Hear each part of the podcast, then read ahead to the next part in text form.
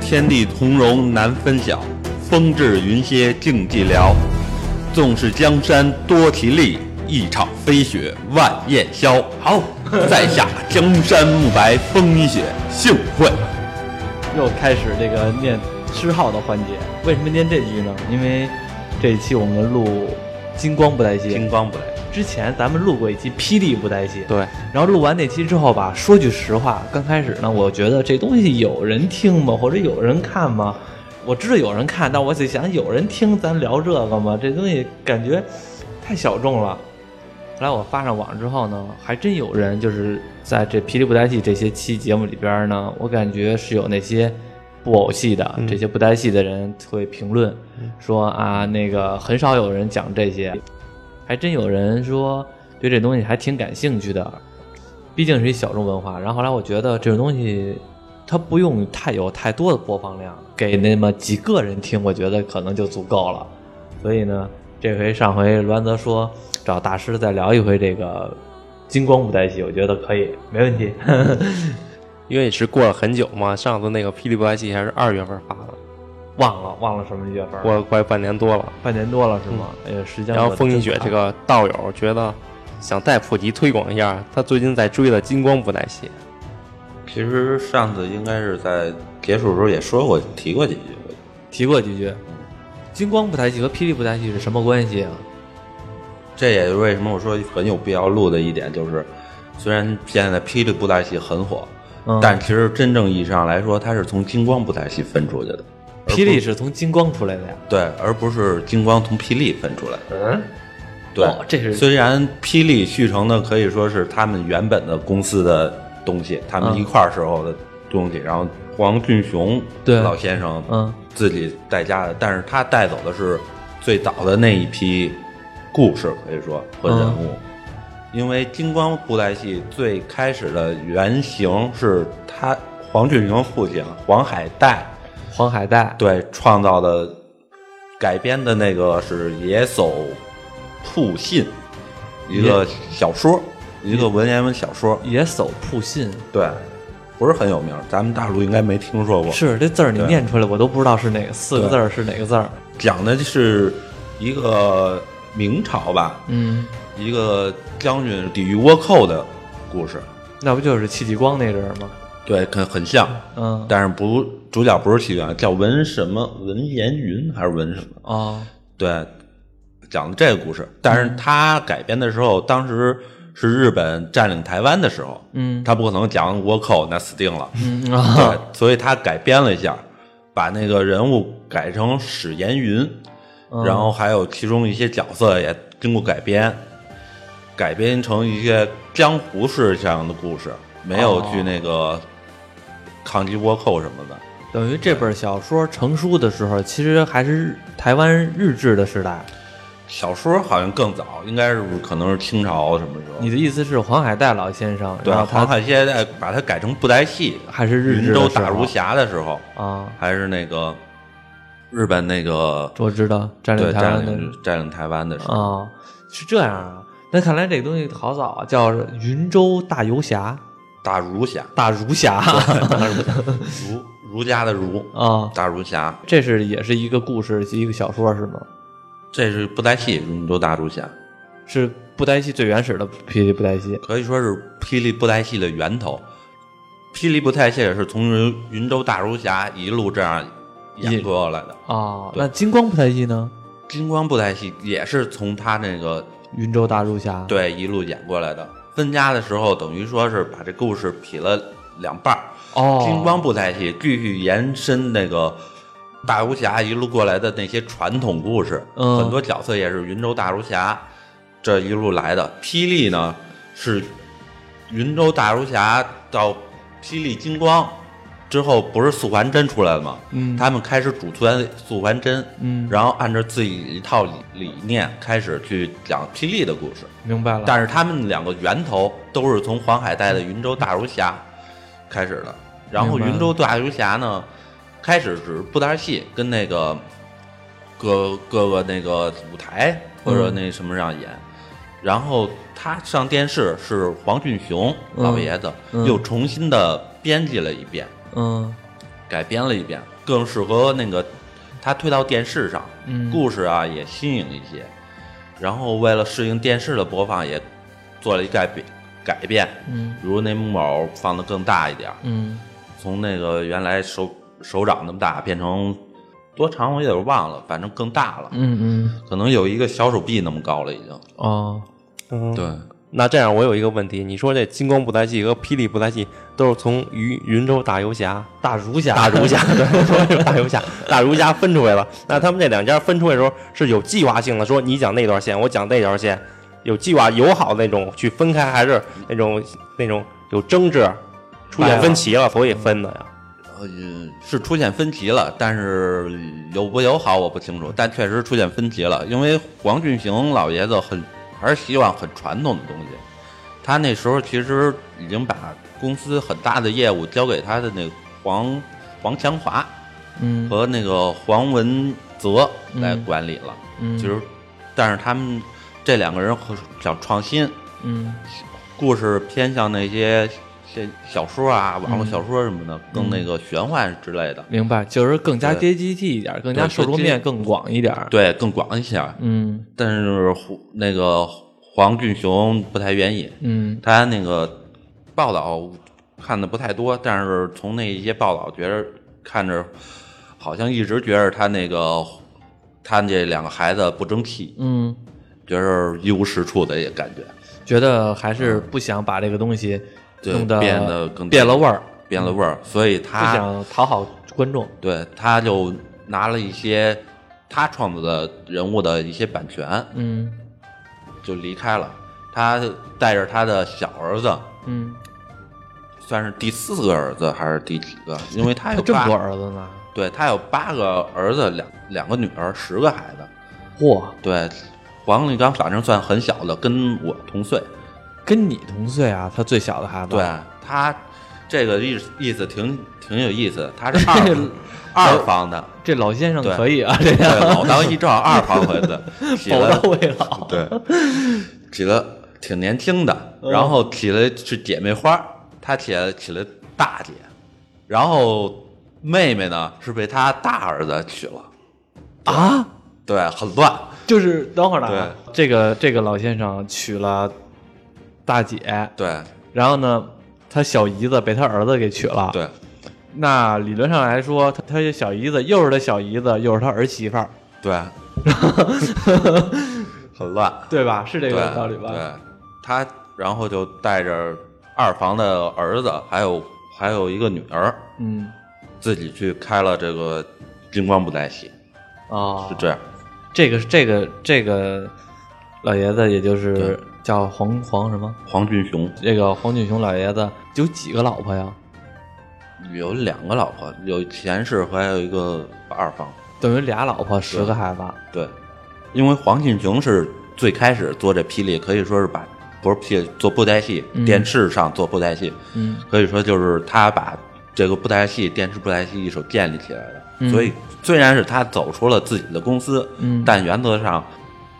霹雳是从金光分出来的。其实，明白。呃，你听我说解释一下，对不对啊？对霹雳和金光都是从云州大儒侠，然后只不过呢，霹雳走的是单走了一条路，但是金光呢更加正统的随随着云州大儒侠来走下来了。对，然后这个黄俊雄老爷子呢，其实也更加的喜欢，从他的眼中来看，更加喜欢的金光，对因为这算在他眼中是更加正正统。对然后那个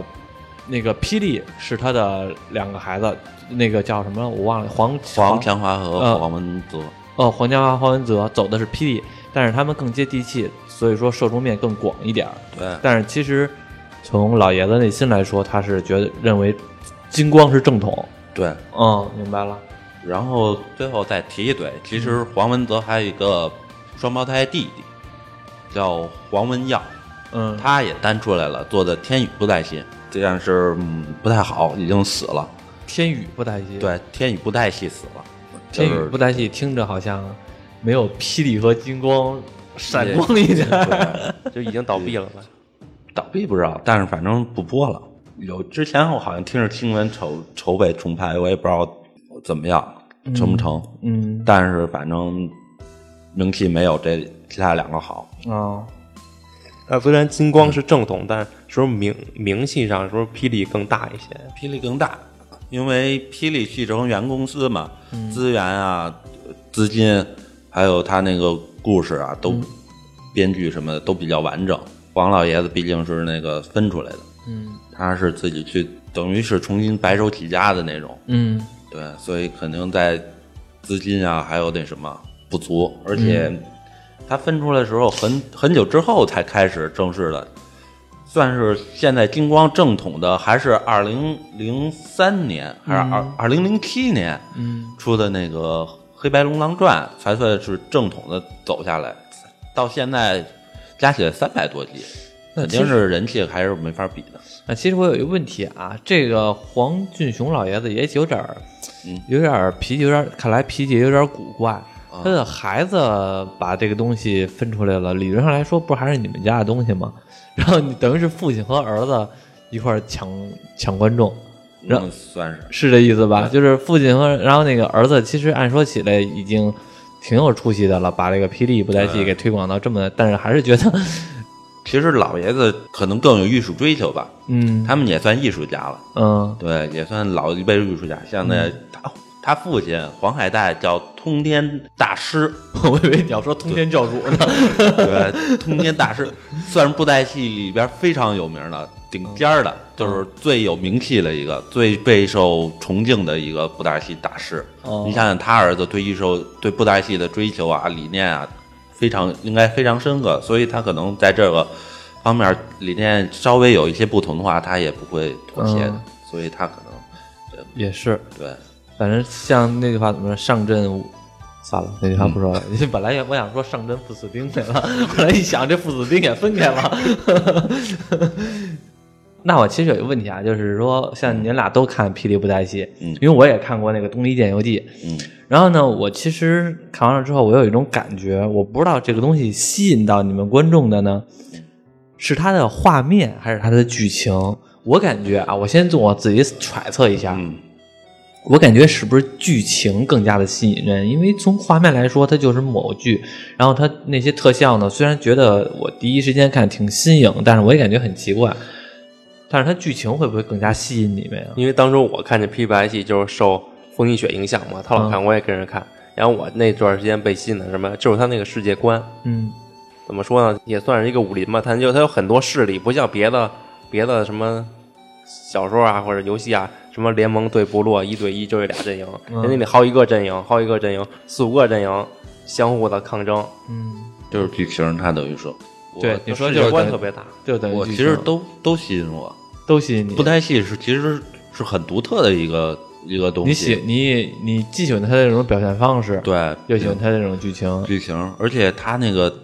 打斗动作，当你看着他那打斗动作，而且你知道他是个木偶，是有人操纵的时候，却能打的那那么非常精彩的时候，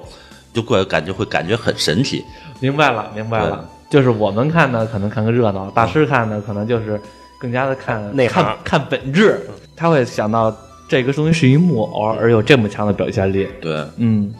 咱们看就看木偶跟那打，咱们的眼里是木偶跟那打，大师的眼里是有一个人跟那控制木偶跟那打，这人跟那打呢，人都能看见。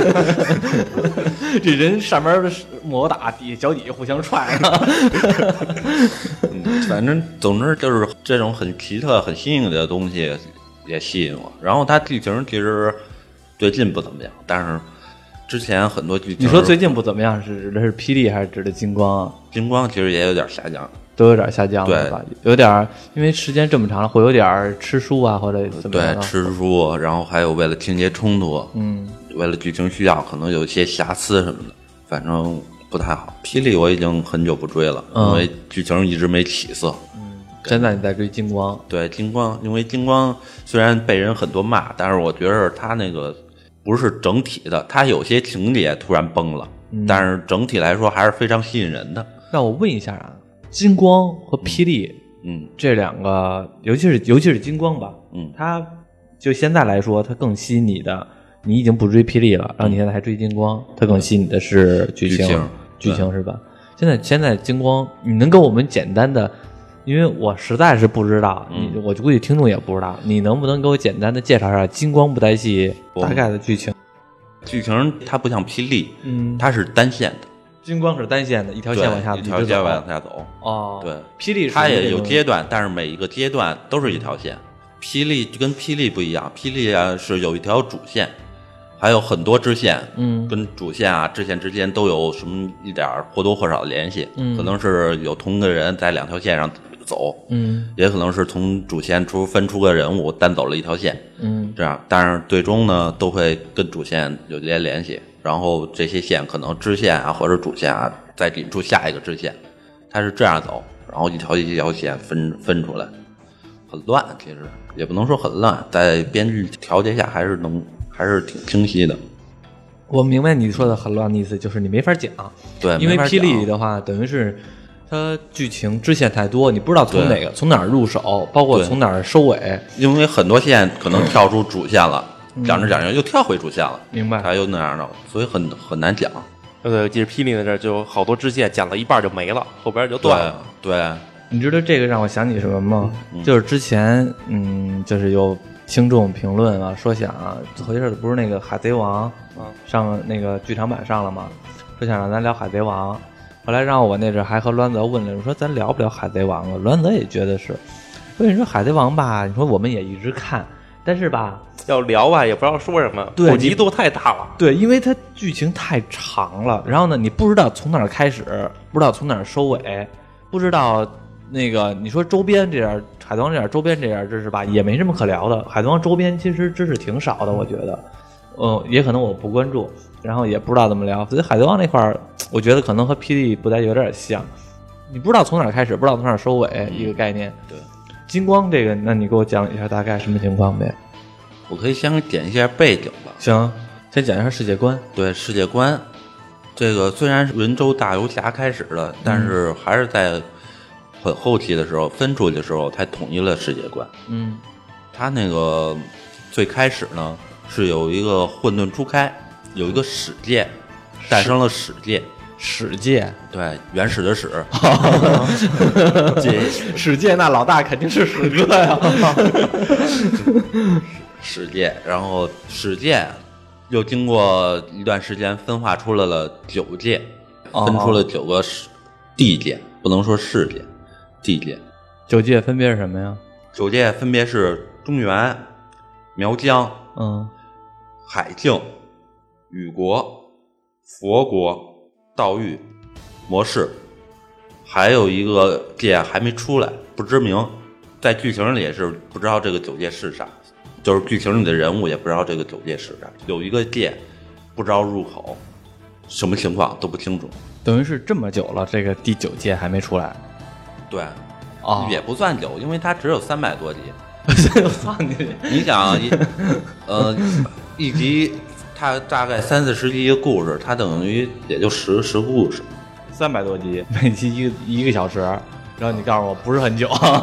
三百多个小时霹跟霹雳别布袋戏比，就是不是很久啊！这三百多集你都看过了？没有，啊所以我说的可能不太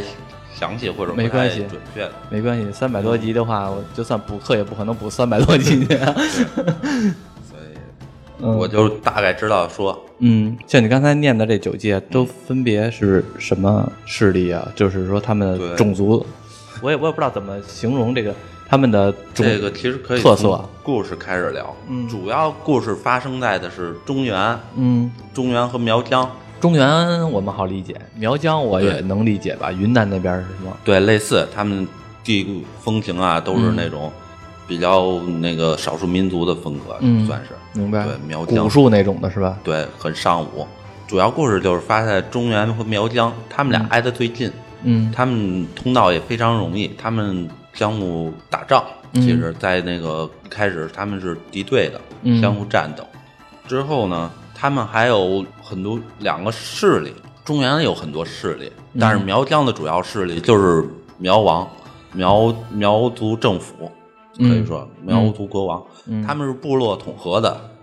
他是部落联合的，推嗯举一个王。那时候是就是最高的领袖就是苗王同志，我明白，就是那种呃各个部落，然后那个那个有一个部落的老大，对就相当于是所有部落的老大，然后也对就是这苗王。对，苗苗疆他们这个势力之间的故事。嗯现在以前是敌对的，现到现在很早之前就已经是苗苗疆已经跟中原可以说和平了。他们的哦对和平是指的那种真的和平了，还是说那种还是有一些摩擦？真的和平了，啊，真的和平了反正经历了很多的故事。啊啊！对，这是中原和苗疆，因为他们主要嘛，其中有一个算是主角团势力，嗯叫那个也不能说是主角团，是主角带的势力。虽然是名义上是这个势力老大，但是没人没什么人听他，嗯，叫墨家。墨家对，就墨是子的那个墨是吧？，对墨家就是那个墨子出来的。对墨子出来的嗯墨家，他算是主角，算是他这个老大。继承者吧，不能说老大，嗯因为很多人都不听他的。继承者算是听人继承者，嗯之后的主要故事就是这个墨家的这个主角，嗯墨家的巨子，就是老大的称呼叫巨子身份，嗯去处理这个各个界的事情嗯发生的故事。啊，相当于它是一个类似于，呃，你可以说是哪有矛盾他来调和，哪有对，呃争呃哪斗有争斗，哪有危机，他来处理。他来处理，嗯交了很多牛逼的伙伴。嗯啊，明白。主角说一下吧，叫俏如来。俏如来。对啊我哎这呦妈呀，这个名字有点儿 有点儿有点儿那什么呀？调皮啊， 不是有点调皮，这有点儿调侃这个 宗教的感觉啊。嗯，其实他那个那是称号吧？那好像不是不是他原名。原名叫原名叫史精忠，史经中对史艳文的儿子。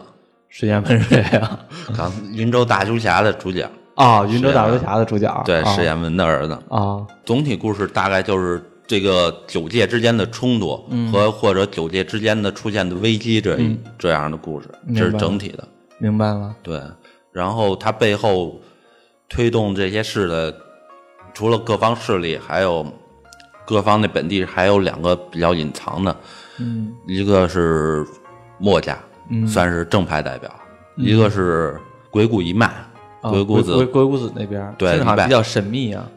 嗯，是他们俩按他们背景历史，嗯算是在史史朝，也就是相对于咱们现实来说，就是秦始皇时期，嗯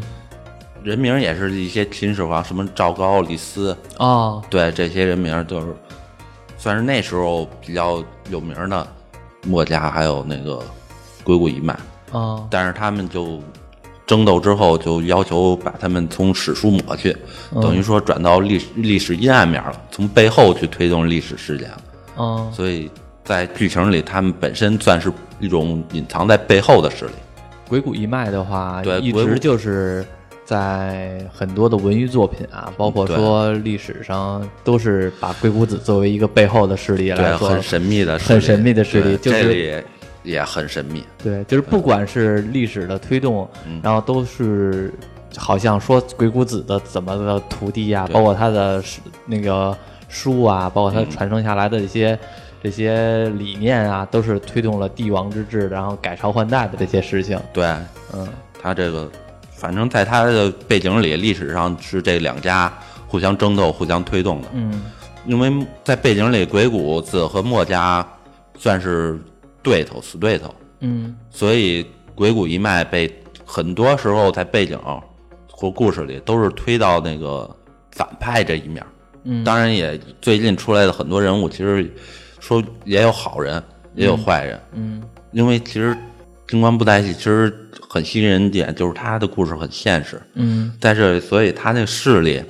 也很现实，不一定你很难说他是好是坏，他只能说他里边有好人坏人。嗯墨家在整体上来说，其实很多时候是被推在坏人，但是你说墨家鬼里谷边子是被推到坏人是吧？不是鬼谷一脉，鬼谷一脉是被推到坏人是吧？有很多反正有很多坏人登场。啊、等于是我能理解你的意思。其实鬼谷一脉更偏向的是走一些阴谋啊，阴谋学，对鬼阴谋计的学、阴阳这种的。然后那个墨家呢，可能更加的那种，其实也是阴谋诡计，但但是是更加的正派一些。正派一些，就是对就是相当于为了普通民众啊，或者是对等等的这样的，对更加的合理性一点儿。对，啊所以但是就他们的目的其实也都是一样的，都是一样，让这个其实两个很嗯像，只是做法有些不同，但是说主要的方向其实是一样的。嗯这金光不太戏里很多都是这样的冲动，嗯你分不清哪个是好人坏人，或者有的可能是做法极端了一点儿，但是看过之后你能理解他，嗯，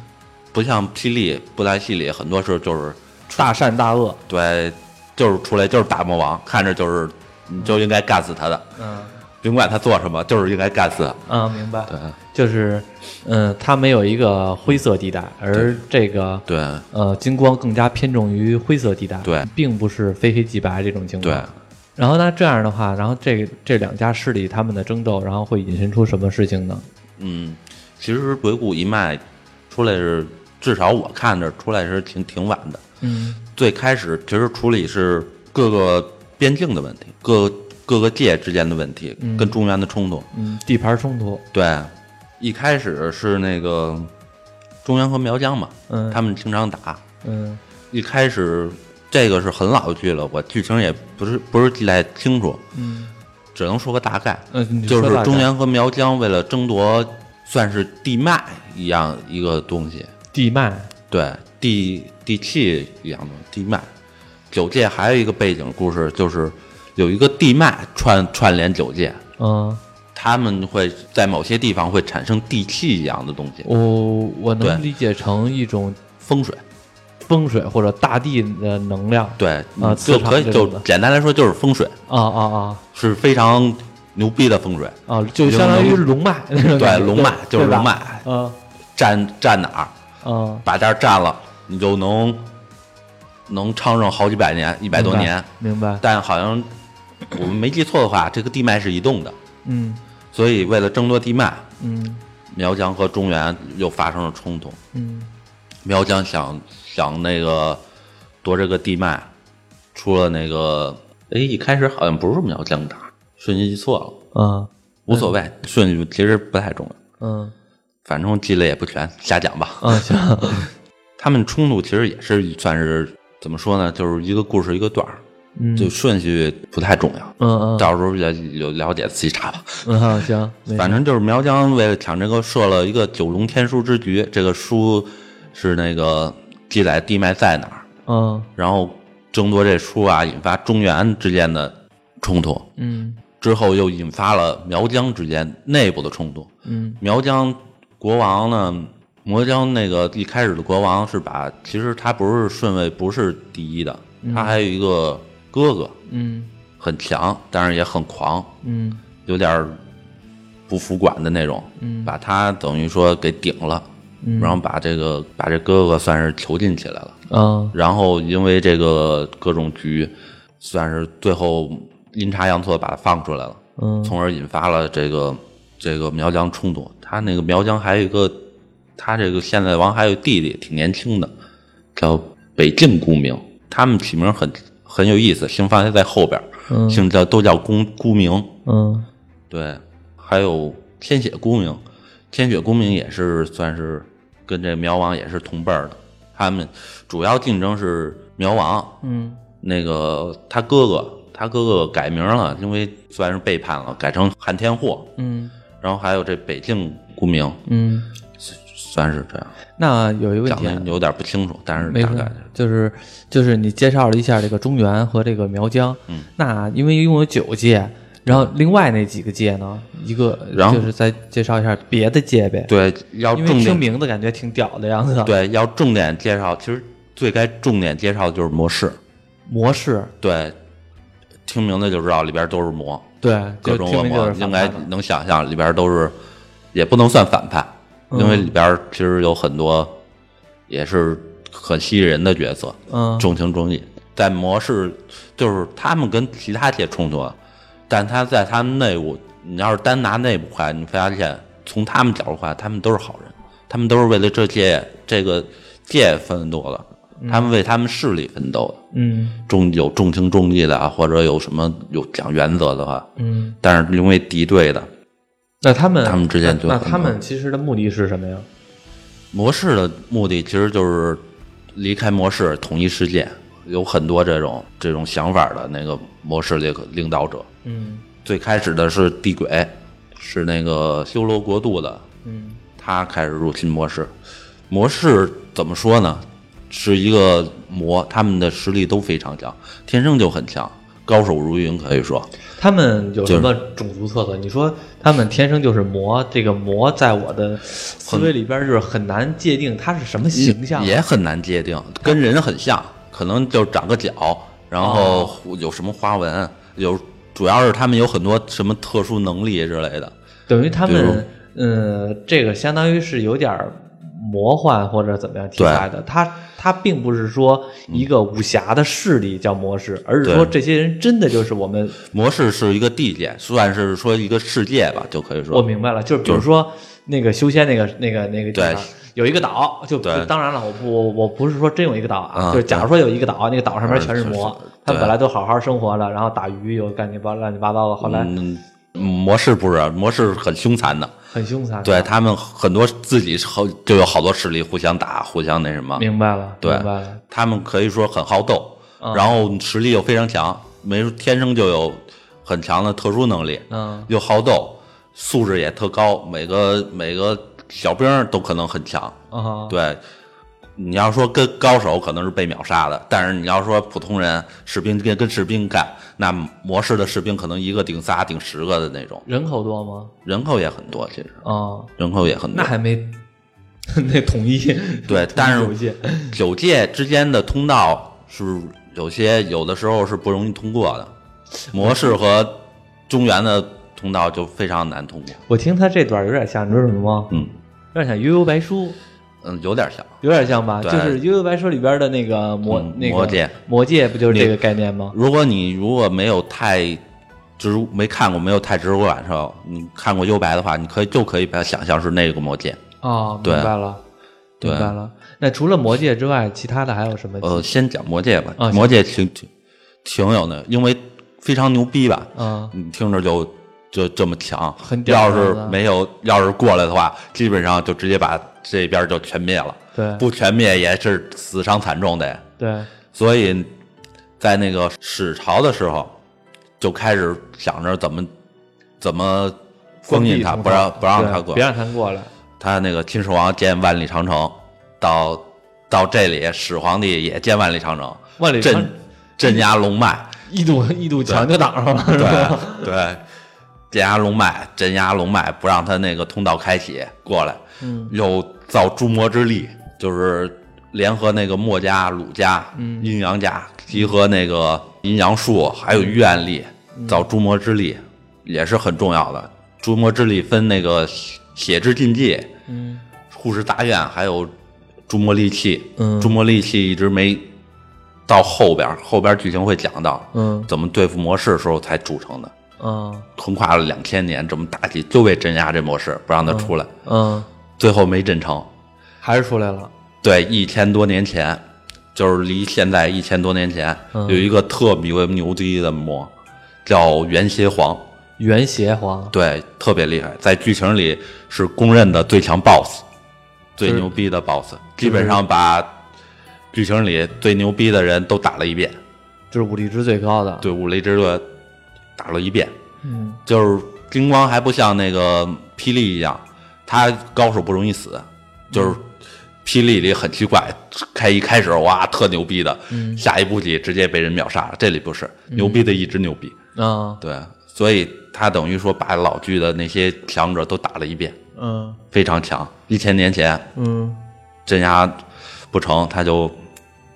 等于带领模式打入中原了，他统一模式。嗯模式强人很多的，也也不容易统一。嗯打了也好几年了，他统一之后带过来，嗯，然后但是他没成功，没能统一中原，统一中原也不会有后续故事。对啊，对，为他什是么没被成功呢当时的当时墨家的巨子、那个黄埔志明，嗯不知道历史上有没有这人，反正、嗯，黄埔志明还有达摩出祖，达摩，对达摩。嗯金光有很多历史人物嗯来引进来，达摩出祖联合给干掉了，嗯，但是也没完全死，后边复活了，后边再说吧。行，后边军，所以可这模式模式的故事就是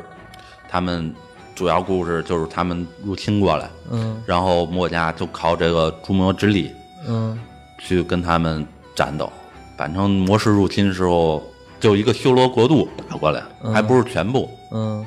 就让中原死伤惨重。那现在的模式的势力等于是依然是出现，就是偶尔会跑出来那么一两个啊这种情模况式现在修罗格斗可以说是半洗白，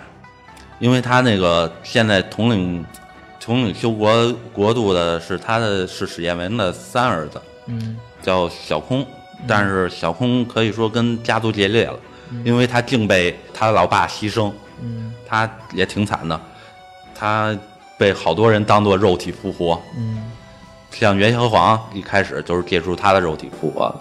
大概就是这个吧。主要的剧情就是入侵，嗯。然后被各种打败。那刚才你说那几个势力，其中还有一个，我觉得肯定是嗯模式的死对头呗，叫佛什么来了？佛国佛国，他是不是就是达摩？是不是就佛国的老大呀？ 对达那时候做达摩已经死了，嗯，佛国主要的剧情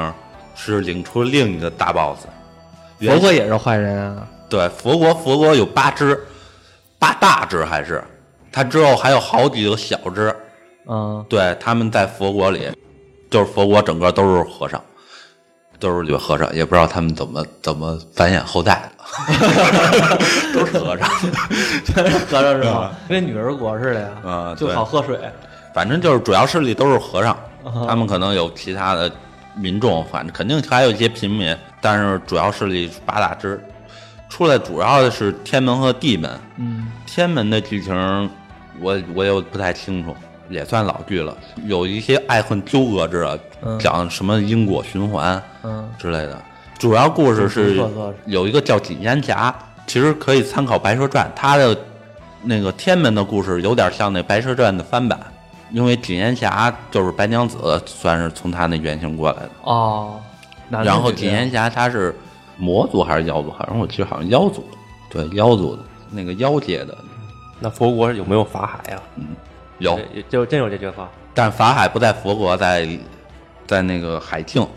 法海转世，转了是墨家九算之一的玉星移，这后边也可以讲讲。天门其实因为我不太熟，我讲的很乱，也就不太说了。嗯大家有兴趣可以看看。他们主要故事可以说大部分有一个，其中一个主要故事吧，算是脱胎于《白娘子传奇》的嗯故事。然后主要是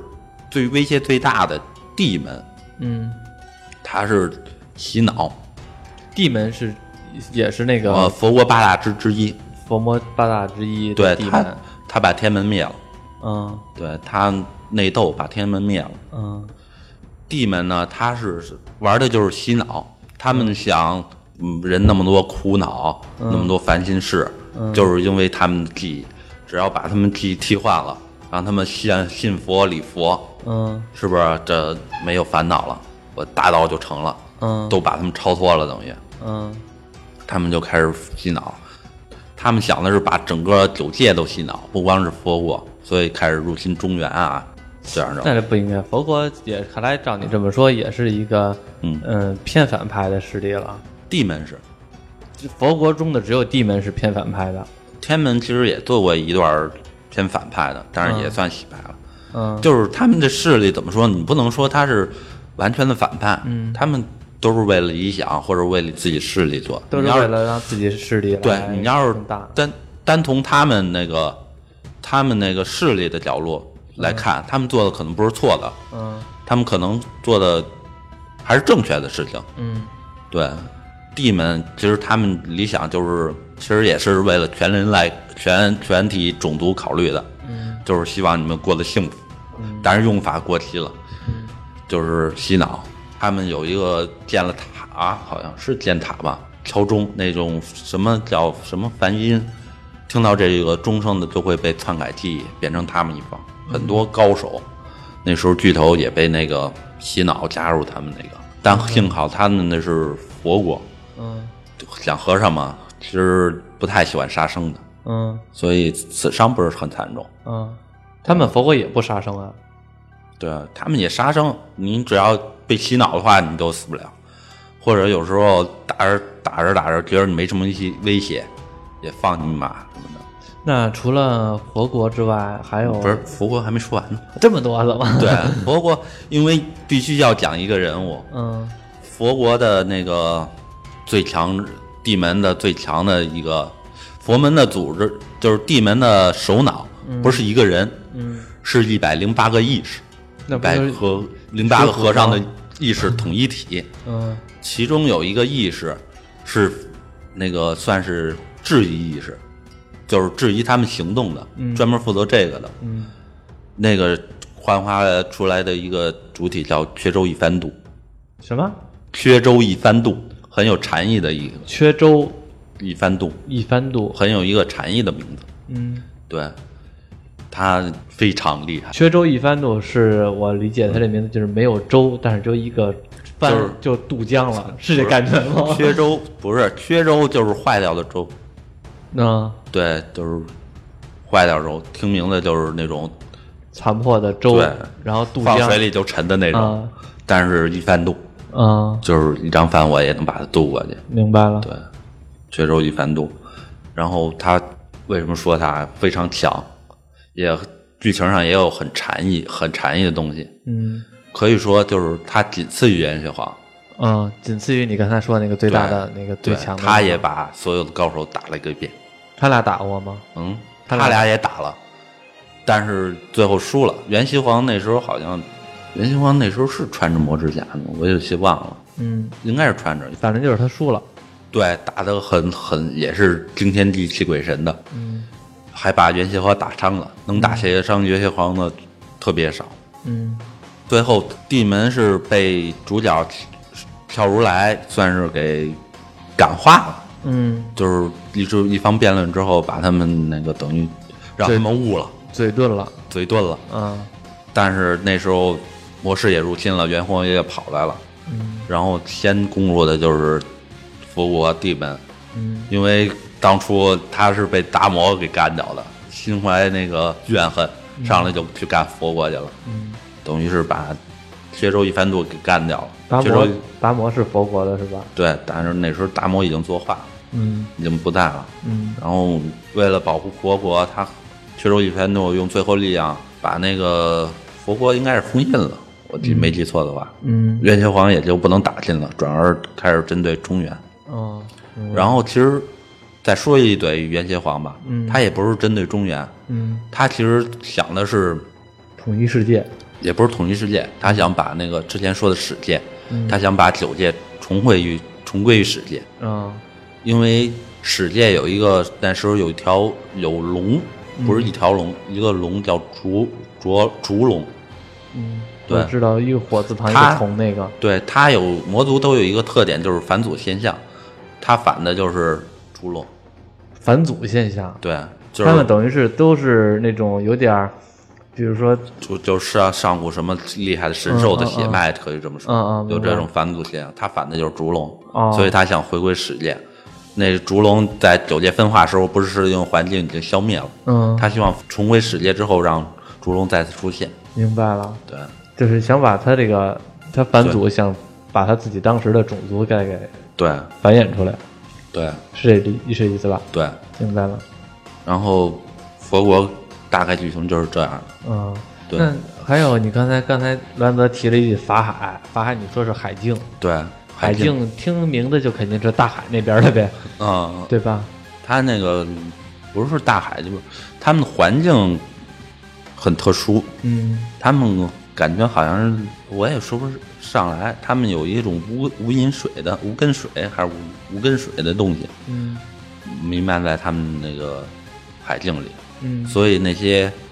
其他界的进去的话，无法适应无无根水，实力就都会下降。普通人可能根本就活不了那儿，跟那儿活不了。他们也是他不们同的族也种族吗？族种族也很很多，他们分四个族，他们也是和人类不一样，不一样。他们也是他们呢都有林，大多都有林。啊，像掌握那个皇权的是林族，就是王族是林族，嗯然后下边还有一个宝区，嗯，算是贵族的，还有个鲛人，鲛人对，都是算是执政的，半人半鱼的那种对的，鲛人他们算是执政的那个，嗯就是当官的，他们还有一个叫泼臣，就是普通的民民众，普通民众下什么样层啊最下层的什么样啊？鱼跟鱼很像，嗯，对，鱼头鱼脑的，带着大的那种大的鳞，那种鳍一样的脑袋上，带着鳍一样的。啊，我想起来美人鱼那边那个邓超问那警嗯察，美人鱼啊，上边人，下边鱼， 警察画面，他们分四个种族，嗯也代表他们的可以说是命运吧。嗯就像说的，林地林族就是当皇帝的，嗯，鲛人就是当宰相的，明白，宝驹就是贵族，出就生是决定论嘛，屠人节定令，波臣最下等的随意牺牲，甚至最惨的时候，皇族吃他们，皇族吃他手底下的人啊，吃他波臣，吃波臣，嗯， 反正就是被压迫的。你这让我想起那什么了。你说东海龙宫里边龙王爷要吃海鲜怎么办 啊？叫一螃蟹，大龙虾过来，下酒。他们主要剧情就是阵营这种阶级的反抗，嗯但林族其实是正派的。嗯当时他们也发现这问题了，嗯林族当时的王是很开明的，他一直想扭转这个这种阶级的矛盾，这已经持续很几千年了。嗯从一开始可能就两千年前，因为宝区也是从那时候加加入的，嗯一直想扭转这个阶级。海静的故事线是我算是入坑的那几个阶段，嗯但是也只入了一半儿，嗯，剧情只讲一半儿的时候我就已经入的。 这为什么呀？很很很好吗？还是你当时入坑？他是不是那时候是其实剧情不太好，因为他那时候是算是那个金光里唯一的双线剧情，林族是其中一线，讲的是就是有一个叫什么什么会，我也忘了反派，他们就是算是波臣啊，还有那个一些想改变的这种视觉得不公的一些鲛人什么的，嗯一些势力联合起来，想推翻王朝，做的很很过激，嗯所以嗯主角乔如来也参与进去了，嗯算是站在对立面。但是其实很同情他们，嗯因为他们得两千年，甚至当被人当餐桌摆上餐桌吃，是啊，你想想这 来太碗惨皮皮了，虾。对， 太惨了。但是那时候皇族其实有心改革，他们已经想到想出了一套方案。刚才说的玉兴仪九算之一，墨家的九算之一，嗯是他那宰相嗯对最高的一人之下万人之上也在推行这个政策，嗯，但是那时候已经算是李星怡就是你刚才乱子说的法海那个角色，对法海的他是好人还是坏人啊？好人，哦对，但是冲突已经不能避免了，嗯就开始打，双方死伤也挺惨重的，像那个当时的那个海静的国王叫北冥风雨，他那个有四个儿子，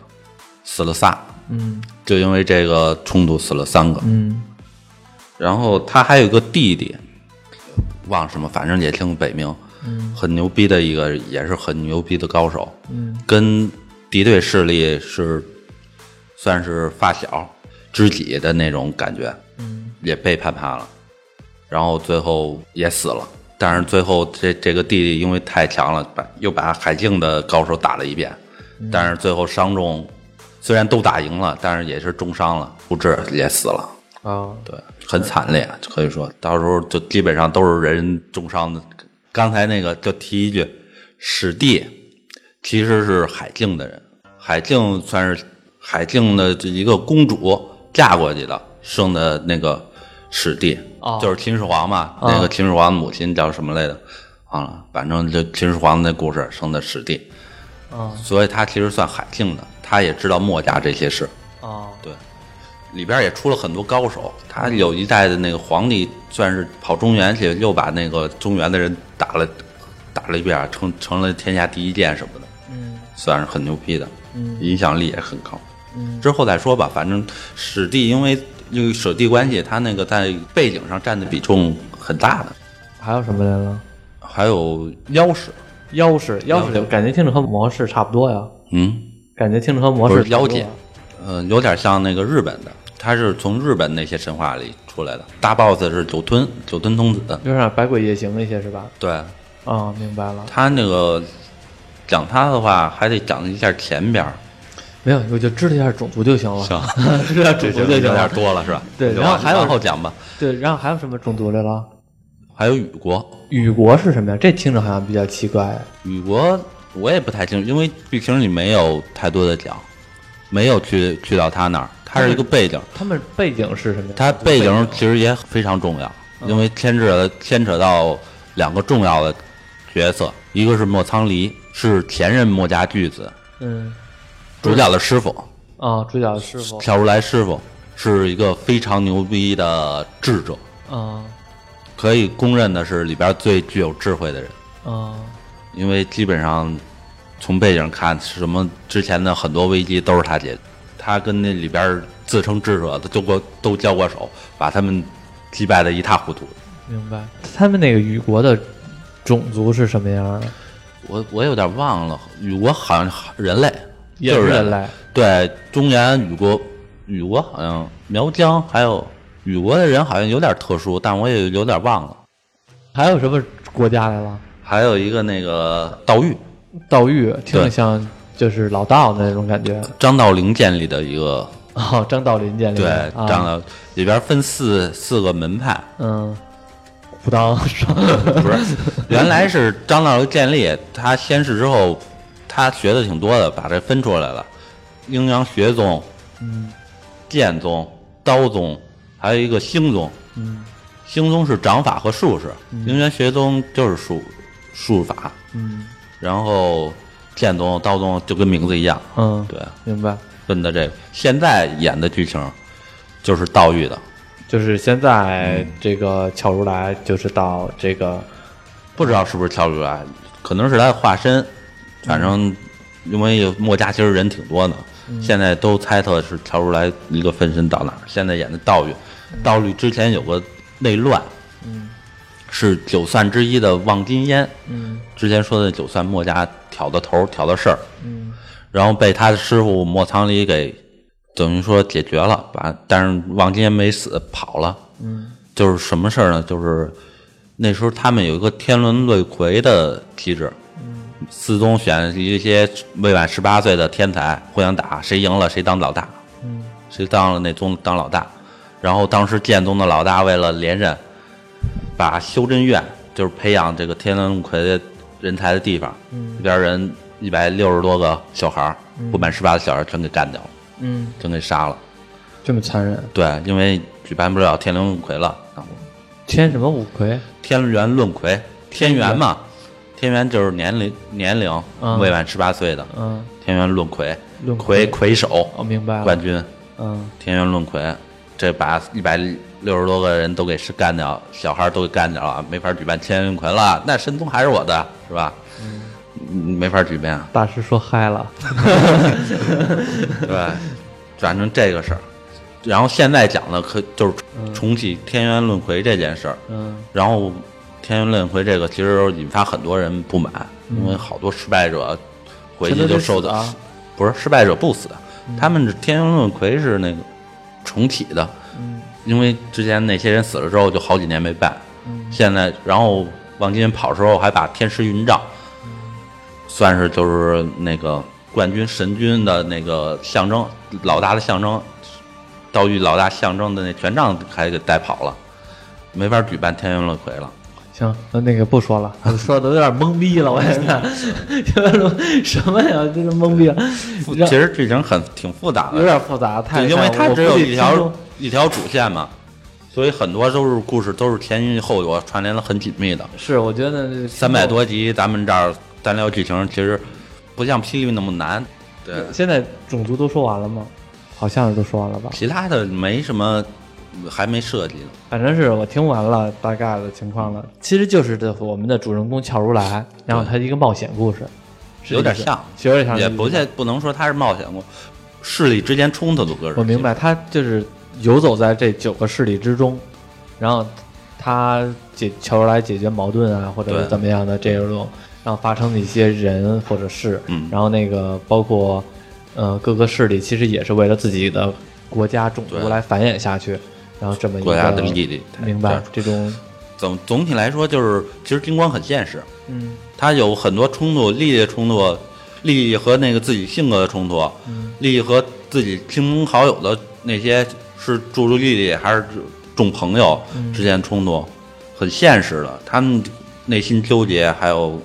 还有那些决策的难度啊，那这个乔布莱是主人公，对，他是男主人，男主人公女主人公呢，没有女主人公，全都是男人之间的事儿，不对嗯要老爷们儿说话，女的别搭茬儿那种感觉。 那那个女女性角色其实偏那什么，怎么说呢？就偏软绵一些，不是，也偏的是故事，不是不嗯是情爱什么的，也有一些情爱的，但是情爱的还是次要的，也传承也跟霹雳很像，情爱之类的都不占主线的。像他这里边有没有和霹雳的联动啊？金光有些老人物在霹雳之前也出过，有些老人物在霹雳之前出过，对就他们两个全都从那嗯已经云州大游侠那代出来对过，，之后分家几乎就不联动了没有什么联动，等于说这个纳里卡莱他们，我感觉就这个之竞争意识还挺强的。不联动到什么程度？之前不是说那什么吗？嗯说演那个、出那个霹雳的新剧出的那高清叫什么？都刀刀说艺术，对，嗯，刀说艺术不联动到什么时候？它里边能涉及到金光的两个角色，嗯，黑白郎君，还有那个对网中人，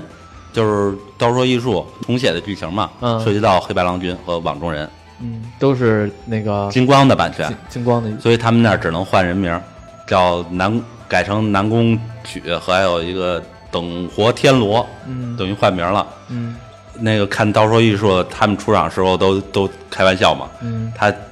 叫他没有版权南宫曲，啊。对，那看来这个竞争意识，所谓的这感觉不像是那种和平分手，而是那种感觉像是毕竟其实我和平不和平不知道，但是这做法其实是对的，毕竟是两家公司嘛，是还得是对的员工负责呢。是是这个是对，但是后来你想，这也是爹和儿子的事儿啊。 要是关系好，就当是友情客串嘛，对啊还宣友传情一下呢。对，友情客串嘛。然后那个或者说啊，你这个我借用你一下版权，就跟蜘蛛侠似的嘛，索尼借你漫威的，漫这本来蜘蛛侠是漫威的，借给你索尼的，嗯啊，就是互相那什么，我大不了我分你票房嘛，嗯，对。然后这感觉还还有还是那种特别的苛刻的那种情况。对，那这个黄俊雄老爷子后来现在依然是操刀这个金光黄派俊老熊老爷子已经不算逃，现在给他小儿子黄立刚。嗯，他已经作为一个幕后的一个，呃，偏偏向一个监制这种的。我不太清楚黄黄俊雄在什么，但是现在可以说全权负责的是他小儿子黄立刚。嗯，也就是说和你一边大那个。啊对，剧本儿、公司运营、口白也是黄立刚那个自己弄的。哦，对，是不是口白这方面也是继承了黄俊雄？应该是他挺挺不错的。嗯他从很小时候就跟着剧组其实演，嗯，跟着剧组弄这个。黄俊雄，多大了？他的不知小道儿子和你一边大，他多大了？他八十多了，八八十六。应该八十多了，八十六，因为他那个我查黄，是他是三三年生的，一九三三年。一对九三三年，他大儿子黄强华也得五十多岁了得。三三年一八十六减去三十五十六岁生的 他，是这意思吗？特别关心这个，是那也还行，也还行，也还行谈不上那个岁数特别大。嗯，反正是黄俊雄老爷子做的这个金光布袋戏，那他有没有把版权说更外向的合作？像比如说霹雳布袋戏，当时是因为日本那边做了一《东篱剑游记》和霹雳布袋戏算是一合作嘛？他有没有这种合作？嗯没有。其实金光布袋戏应该分出去之后一直缺钱，缺钱啊？，对，他为缺什么钱？呀？因为他是分出去公司，他很多东西都留在老公司了，但是你底子还在啊，你这些技术人才还在啊，然后你技术人才也很多是老留在老公司了，哦，他带出去其实不多，那他等于是从第一步白手起家，那现在也会有几一乎些可以很，说就是白手起家的样子，现在也有很大的观众群体吗？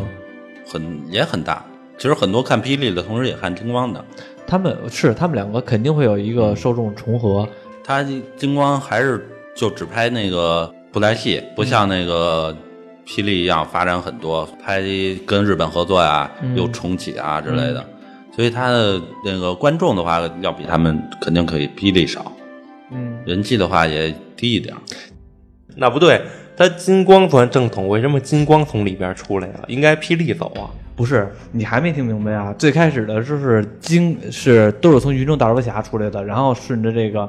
然后霹雳那阵儿是最有钱也最有人，然后把这个给盘子给炒起来了。对，而且那时候负责的也是他的大儿子对，也是他那大儿子叫黄黄什么强啊黄强华，黄强华啊。哦，就是霹雳不想走正路，然后金光想走正路，所以对，金光然后出后来了金金光是后分出来的，嗯，然后他是最遵循原著呃原的原传著的统传统的那套，所以说他是等于是后来的，然后对他是后来的，他所以说没肯定没有霹雳强，而且霹雳走的路也是更加接地气一些。所以出来的时候几乎是白手起家，他顶多是因为有名气能招揽一些专业人士，嗯，对，他还这个底子还有一些，那个，因为我我布袋戏这方面的，因为它是都相当于是木偶嘛，嗯我觉得它这个东西，嗯，盈利模式的话，像周边的话，就是这种手办或者怎么样，应该是一个比较大头的一个收收只是费其中吧。一部分。让卖吗？有的手办卖吗？有，你可以去官网去找，他们霹雳、金光都有官网去卖台历啊、玩玩偶啊，我觉什么得台历书好像签。台历好像没意思，一个手办挺感觉一比一的那种，大嗯偶大偶得拍卖了，大偶数量少还贵，我记着贵的话有三万多，就是对人民币十几万台币，嗯，三万多一个木偶，对，一比一的一比一的就相当于大概一一小臂长呗，不止了。现在的话得两小臂长了，可能那就是一胳膊长呗。一胳膊长。 对，对，哦，那是对三万多，都是木质结构的是吧？里边也有布，我对知道肯定有布， 我它其实里边是空的，你真的可以拿着跟像电视一样演的那种，啊只要你会的话。啊，行就是三万多吧，反正这个做的还应该还挺精致的，嗯我估计，但是确实也有点奢侈，有但点是霹雳跟金光都跟游戏公司合作，都出手游了。是吗？对，什么《金光群侠传》那叫什么霹雳，霹雳什么也是手游。对，是出了挺多游戏的，是，但你玩是你玩过吗？不好玩。不好玩是吗？嗯，因为其实台湾也是台湾小厂出的，啊，对，其实很多模式的东西，你也就玩个勤快吧，我觉得。我也了解一些，但是看了一一点儿还是那种垃套路手游，垃圾手游，对那呃些氪金手，手游，对那些充值套路的 VIP 池，就用个名 字跟 NIP 对。嗯，明白。不过也是，你说这种题材的话，特别适合做游戏，因为它的人物多，世界观大，然后剧情走得多，对，基本上不用带策划，对，不用，呃，也不不是用不用，背景背景策划。对对对对对。说句不好听的，换个皮就出来了，对，对，很容易，嗯所以说比较适合做手游来变现。刚才大师刚才说，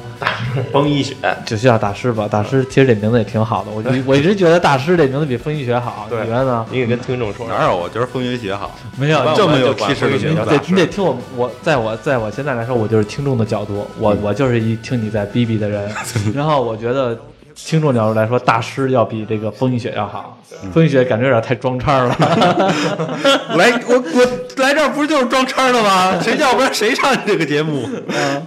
然后那个还是大师好，咱也教惯了。对我们也教惯了，我们私下也管他叫大师，嗯，对，听大师聊一聊这个金光不带戏，然后大师说还想聊人物，但是人物我觉得有点太多了，以后有机会吧。一会儿有机会吧，看听众反应吧。嗯，给大家聊一聊金光和霹雳的对对他们的分他们歧关系，他们的关系，然后也聊了聊呢，简单的介绍一下，其实也不简单，介嗯绍一下大概的世界观、世界观还有大概的剧情吧。大概剧情，包括啊黄俊雄老爷子的这个身体情况也知道了一下大 概。